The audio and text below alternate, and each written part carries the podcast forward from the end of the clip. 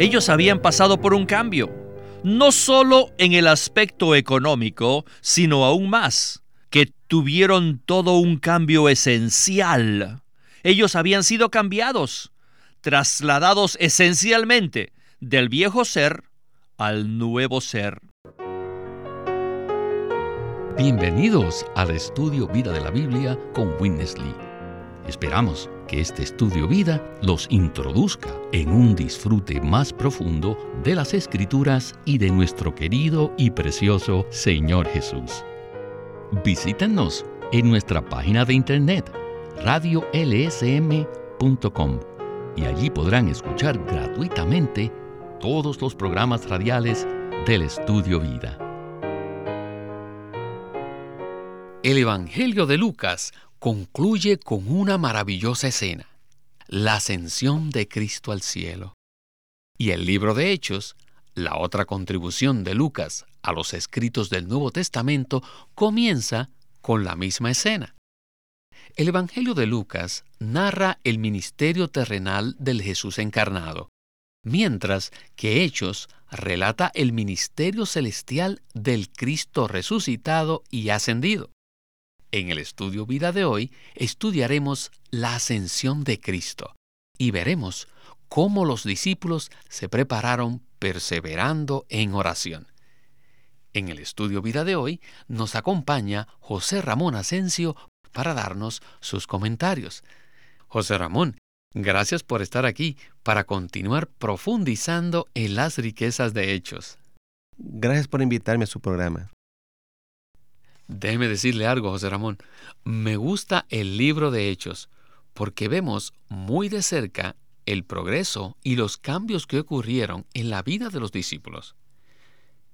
En el programa anterior concluimos viendo que los discípulos, en cierto sentido, estaban participando en un curso universitario impartido por el Cristo resucitado. Ahora, ¿qué era lo que el Cristo resucitado o sea, el profesor, les enseñaba después de la resurrección? Esa es una pregunta muy interesante. Los discípulos habían estado con el Señor Jesús durante tres años y medio, casi día y noche, y aprendieron mucho al estar con Él. Él les habló muchas palabras, pero aún más, lo que Él hizo, la manera en que Él se conducía, habló bastante.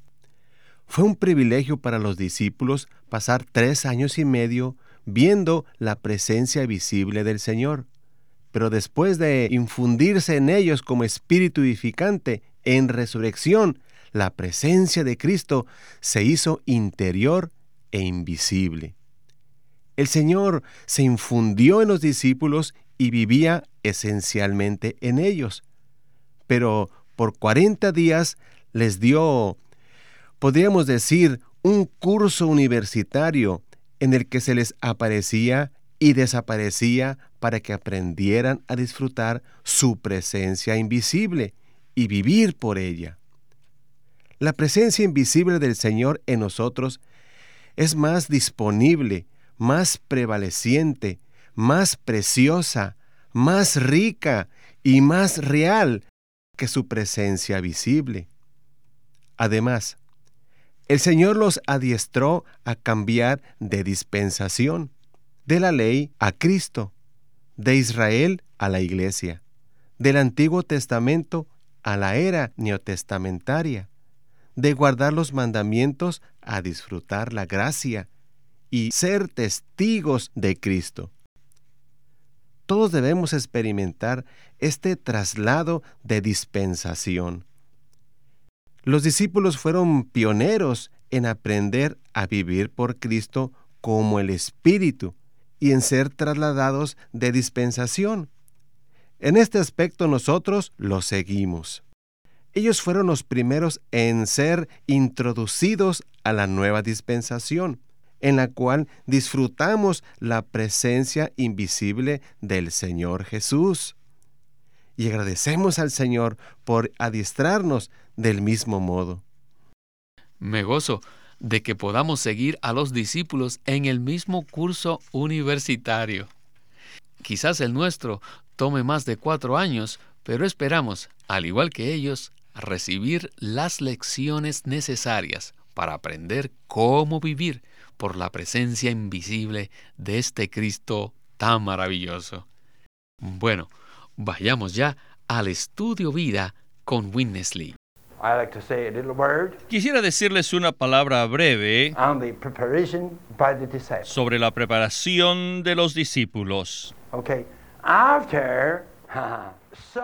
Después que el Señor comisionó a los discípulos, Él ascendió a los cielos y los discípulos observaron visiblemente la ascensión del Señor.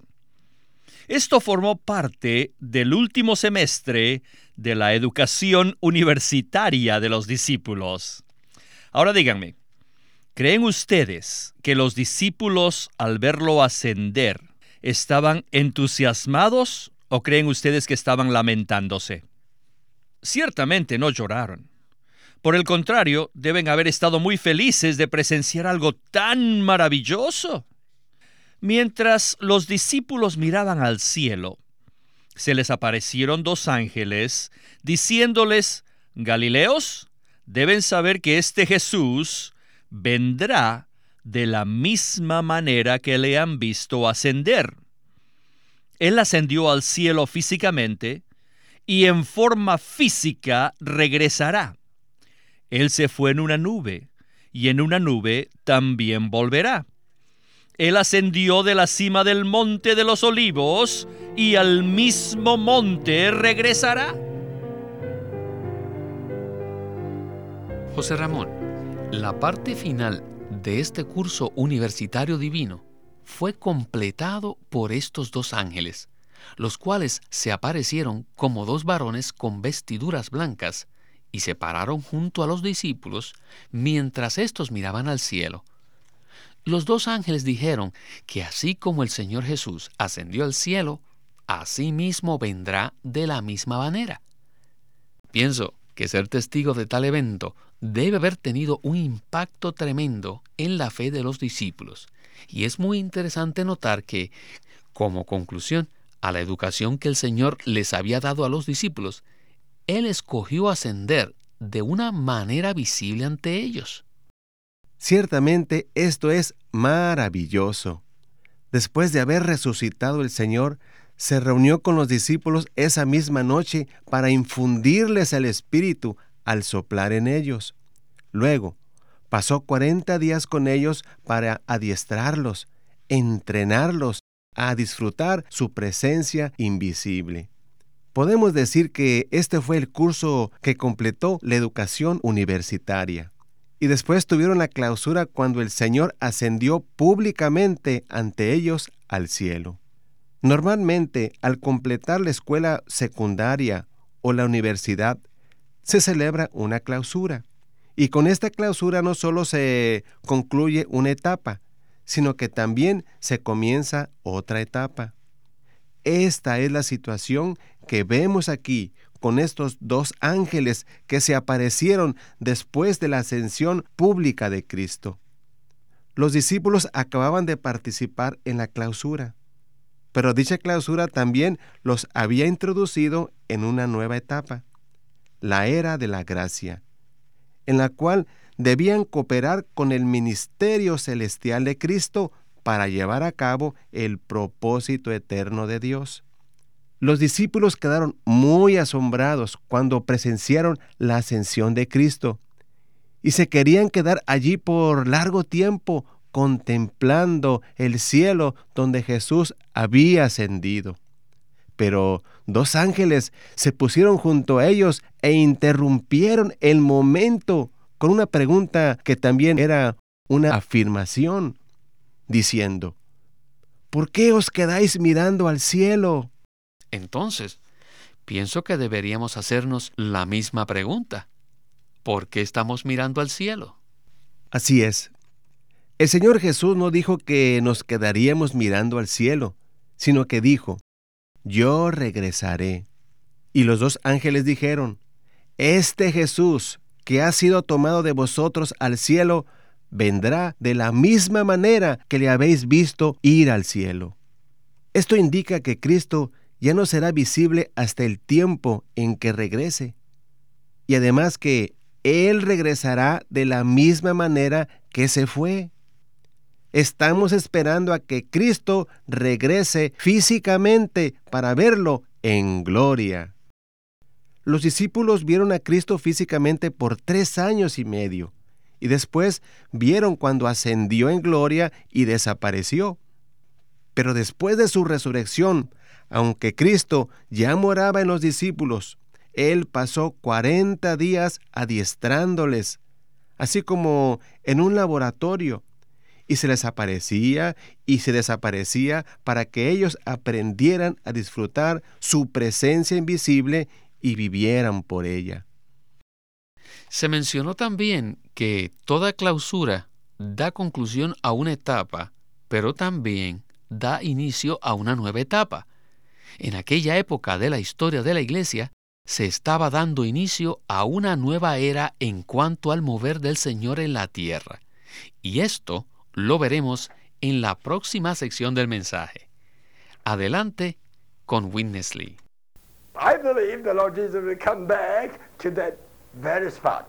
Yo creo que el Señor Jesús vendrá al mismo lugar y en la misma manera como Él ascendió a los cielos. Ahora vemos que los discípulos se fueron muy contentos y se encerraron en un cuarto a orar. Y ellos perseveraban en la oración. Pero ¿con qué objeto? Tengo que decirles que estamos pensando que ellos oraban por el derramamiento del Espíritu Santo. Ellos oraron por diez días pidiendo el bautismo del Espíritu Santo. Hay que notar que esto aconteció después que el Cristo resucitado se sopló en ellos y que los entrenó por cuarenta días a su presencia invisible y que les enseñó del reino de Dios y después que ellos le vieron ascender. Después de todo esto, fue completada la educación celestial de los discípulos. O sea que esta fue la culminación de la educación que tomaron los discípulos en la universidad divina. Ahora, en el libro de los Hechos nos encontramos a un Pedro totalmente diferente. Ahora Pedro conocía, entendía y podía interpretar las profecías e incluso podía enseñar a la gente conforme a las escrituras. ¿Es este el mismo Pedro que vemos en los Evangelios? Claro que no. En Hechos 1 se ve a un Pedro muy diferente, porque ahora el Cristo resucitado había entrado en él para hacer su vida y su persona. Es muy significativo que los 120 discípulos pudiesen orar por 10 días en unanimidad. Hacer esto aún para diez personas es difícil. Probablemente después de media hora uno se pone a discutir o a pelear. Además, debemos notar que los discípulos eran galileos y que ellos estaban en Jerusalén y que se encontraban bajo las amenazas de los judíos, quienes estaban persiguiendo a los seguidores de Jesús. Una situación que era tan amenazante. Sin embargo, ellos sin amedrentarse, perseveraban orando en unanimidad. Ciertamente no lo lograron por su esfuerzo humano, sino porque ellos, los discípulos, tenían y habían experimentado a Cristo como su vida y su persona. Ellos habían pasado por un cambio, no solo en el aspecto económico, sino aún más que tuvieron todo un cambio esencial. Ellos habían sido cambiados, trasladados esencialmente del viejo ser al nuevo ser. Y en este nuevo ser, ellos poseían a Cristo como su vida y como su persona. José Ramón, aquí hay dos cosas que me llaman la atención acerca de los discípulos. Primero, el profundo cambio que ocurrió en Pedro. Y segundo, el hecho de que los 120 oraron unánimes por 10 días. Esto me lleva a preguntarle, ¿Cómo pudieron 120 personas permanecer unánimes y orar en completa armonía durante 10 días? No hay duda de que esto es algo muy notable. Debemos darnos cuenta de que esto fue un evento notable. Considere cuán difícil es que 10 o 12 personas oren unánimes por una hora, sin que haya distintas opiniones. Esto es maravilloso. Pero que 120 personas oren unánimes durante 10 días es más que notable. Por eso, al considerar que 120 creyentes perseveraron 10 días orando unánimes con un mismo sentir, debemos reconocer que esto fue un evento notable. Y ciertamente este hecho cambió la era, pues permitió que Cristo la cabeza bautizara su cuerpo en el Espíritu. Debido a que estos creyentes pasaron diez días orando unánimes, se formó la iglesia y se dio inicio a una nueva era. Esto quiere decir que durante estos diez días, los 120 no solo estaban de acuerdo mentalmente, sino que perseveraban unánimes. O sea, había una completa armonía entre el Señor y ellos, espíritu, alma y cuerpo. Y esto solo puede ser el resultado del hecho de que el Señor Jesús se había infundido en ellos al soplarle su aliento. Ciertamente este es el secreto para orar unánimes. En Juan 20, cuando Cristo se infundió en los discípulos al soplar en ellos, les dijo, recibir el Espíritu Santo. Sabemos que la palabra griega espíritu también puede ser traducido aliento. Así que cuando el Señor Jesús sopló en ellos, les infundió el aliento santo, el Espíritu Santo, quien era Él mismo. El aliento que Cristo infundió en los discípulos era Cristo mismo. Cuando Él sopló en los discípulos, Él mismo entró en ellos. Por eso, cuando ellos oraron, ejercitaron en oración el Espíritu que había sido mezclado con el Espíritu Santo. Y dicho espíritu mezclado le sostuvo para orar por largo tiempo en unanimidad y armonía. Lo que aconteció allí es una verdadera lección para cada uno de nosotros, pues nos muestra que la clave para orar en unanimidad con otros consiste en ejercitar nuestro espíritu, el cual ha sido infundido por el Espíritu Santo, el aliento santo. Bueno, vayamos entonces a la conclusión del estudio vida de hoy. Now they did something still according to the old. Ahora vamos a ver cómo los discípulos hicieron algo conforme a su manera antigua. Y esto es que los discípulos emplearon el método antiguo de echar suertes para reemplazar a uno de los doce que había muerto. En la era de la economía neotestamentaria no se necesita echar suertes, sino que debemos seguir la unción interior del Espíritu que mora en nosotros. Cristo, en el aspecto económico, había dejado a los apóstoles, pero en el aspecto esencial, en el aspecto de la vida, aún se encontraba en ellos. Si ellos hubiesen estado acostumbrados a la presencia esencial, o sea, la presencia invisible del Señor, no habrían regresado a la antigua tradición de echar suertes. Esto nos indica que aunque tengamos al Señor en nosotros, todavía estamos acostumbrados a actuar en nuestra vieja manera. Finalmente, Matías fue elegido por medio de echar suertes y fue añadido a los once, completando así el número de los apóstoles. Esta elección de Matías concluye la sección de la preparación de los discípulos con miras a la propagación venidera. José Ramón, esta fue una ventana muy interesante por la cual pudimos ver el progreso de los discípulos, aunque en cierta medida ellos completaron el curso que el Señor les había dado durante el tiempo de su presencia física, el relato de cómo escogieron a Matías indica que todavía necesitaban progresar. ¿No le parece? Sí. Este pasaje nos muestra que los apóstoles estaban en un periodo de transición.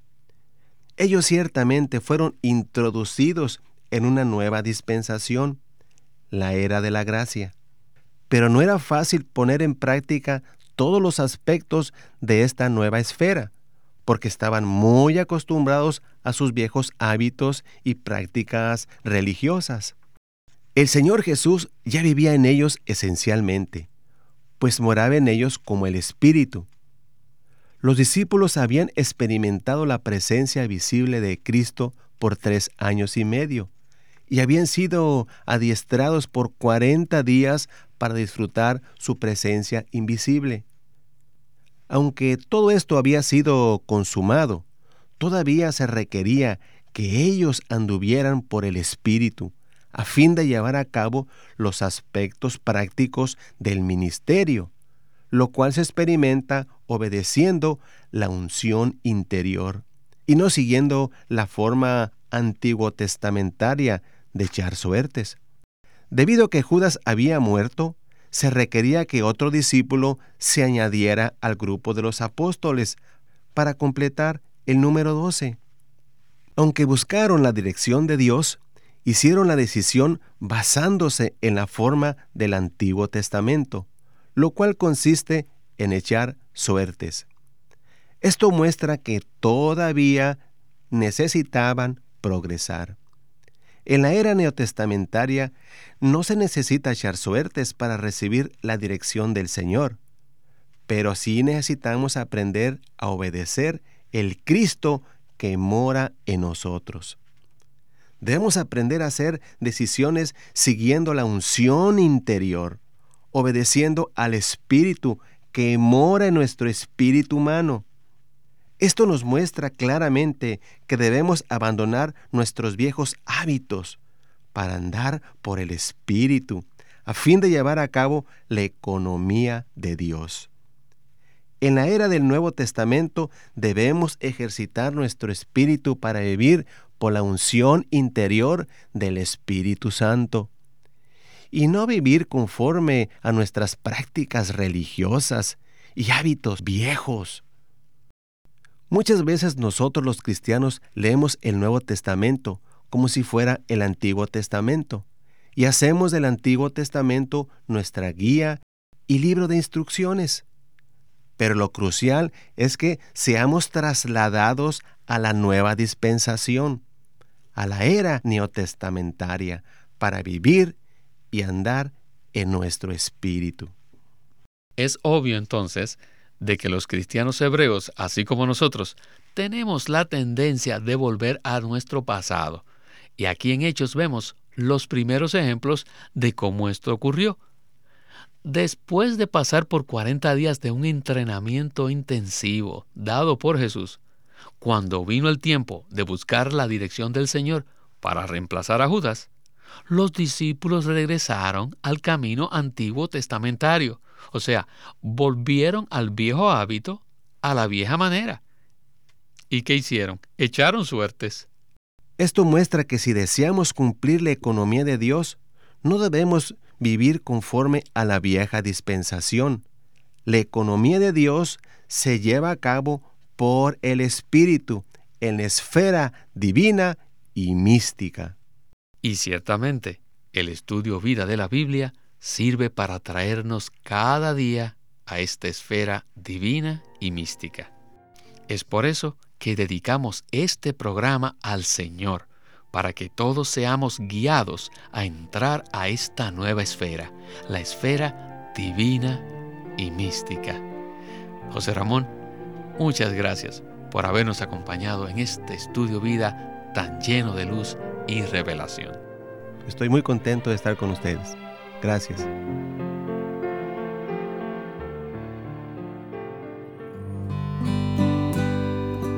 El estudio Vida de la Biblia es una producción de Living Stream Ministry que presenta el ministerio de Watchman Nee y Windesley Queremos animarlos a que visiten nuestra página de internet libroslsm.com.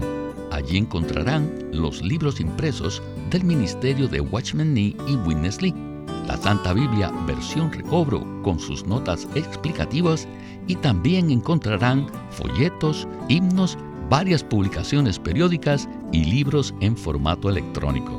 Por favor, visiten nuestra página de internet libroslsm.com. Una vez más, libroslsm.com. Queremos presentarles la versión recobro del Nuevo Testamento. ¿Y por qué tenemos esta versión recobro?